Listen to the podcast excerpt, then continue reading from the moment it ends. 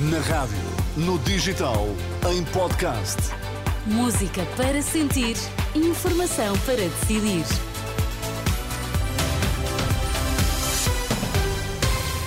A abrir a edição da UMA, os destaques a esta hora. Boa noite.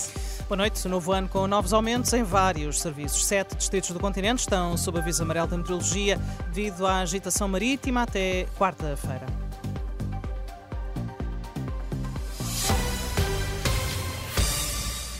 O novo ano traz vários aumentos de preços, com impacto na carteira dos portugueses. A habitação continua a pesar no orçamento das famílias. As rendas aumentam 7% e os juros ainda rondam os 4%, com uma descida lenta.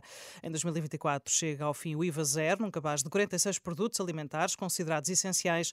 A DECO admite aumentos de 6%, com a reposição do IVA. São de esperar ainda aumentos em vários produtos, devido à subida da energia e custos de transporte. Vários setores já admitiram agravamento nos preços em produtos como como o pão, a carne, as conservas e o azeite. A fatura da água também vai ficar mais cara. Os tarifários são geridos pelas empresas de águas de Portugal e pelas autarquias. Ainda assim, o regulador já indicou que as tarifas deverão aumentar acima da inflação.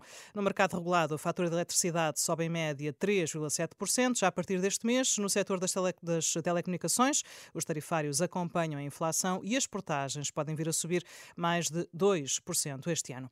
Luís Montenegro repete na mensagem de ano novo a ideia de deixada na mensagem de Natal. É a altura de, diz, mudar de vida. Em março há que virar a página.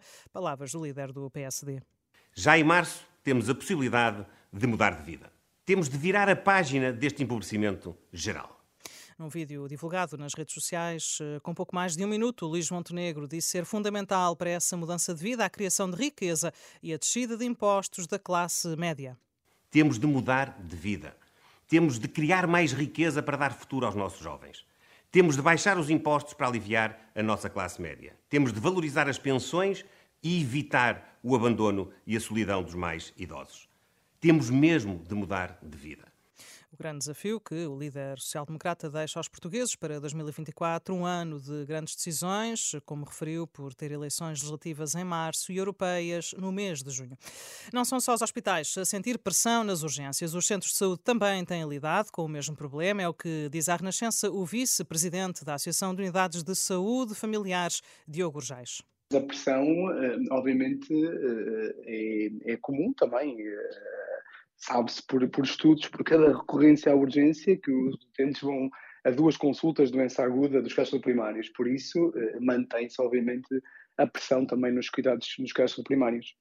Há por isso que trabalhar a questão de forma global, porque só aumentando a oferta a procura irá aumentar, eh, diz Diogo Urjais nestas declarações à Renascença que o problema continua a estar na falta de recursos humanos. Sete distritos de Portugal continental estão sob aviso amarelo da meteorologia até quarta-feira devido à previsão de agitação marítima. Os avisos abrangem os distritos de Viana do Castelo, Braga, Porto, também Leiria, Aveiro, Coimbra e Lisboa. O Instituto Português do Mar e da Atmosfera prevê ondas de noroeste com 4 a 5 metros metros de altura.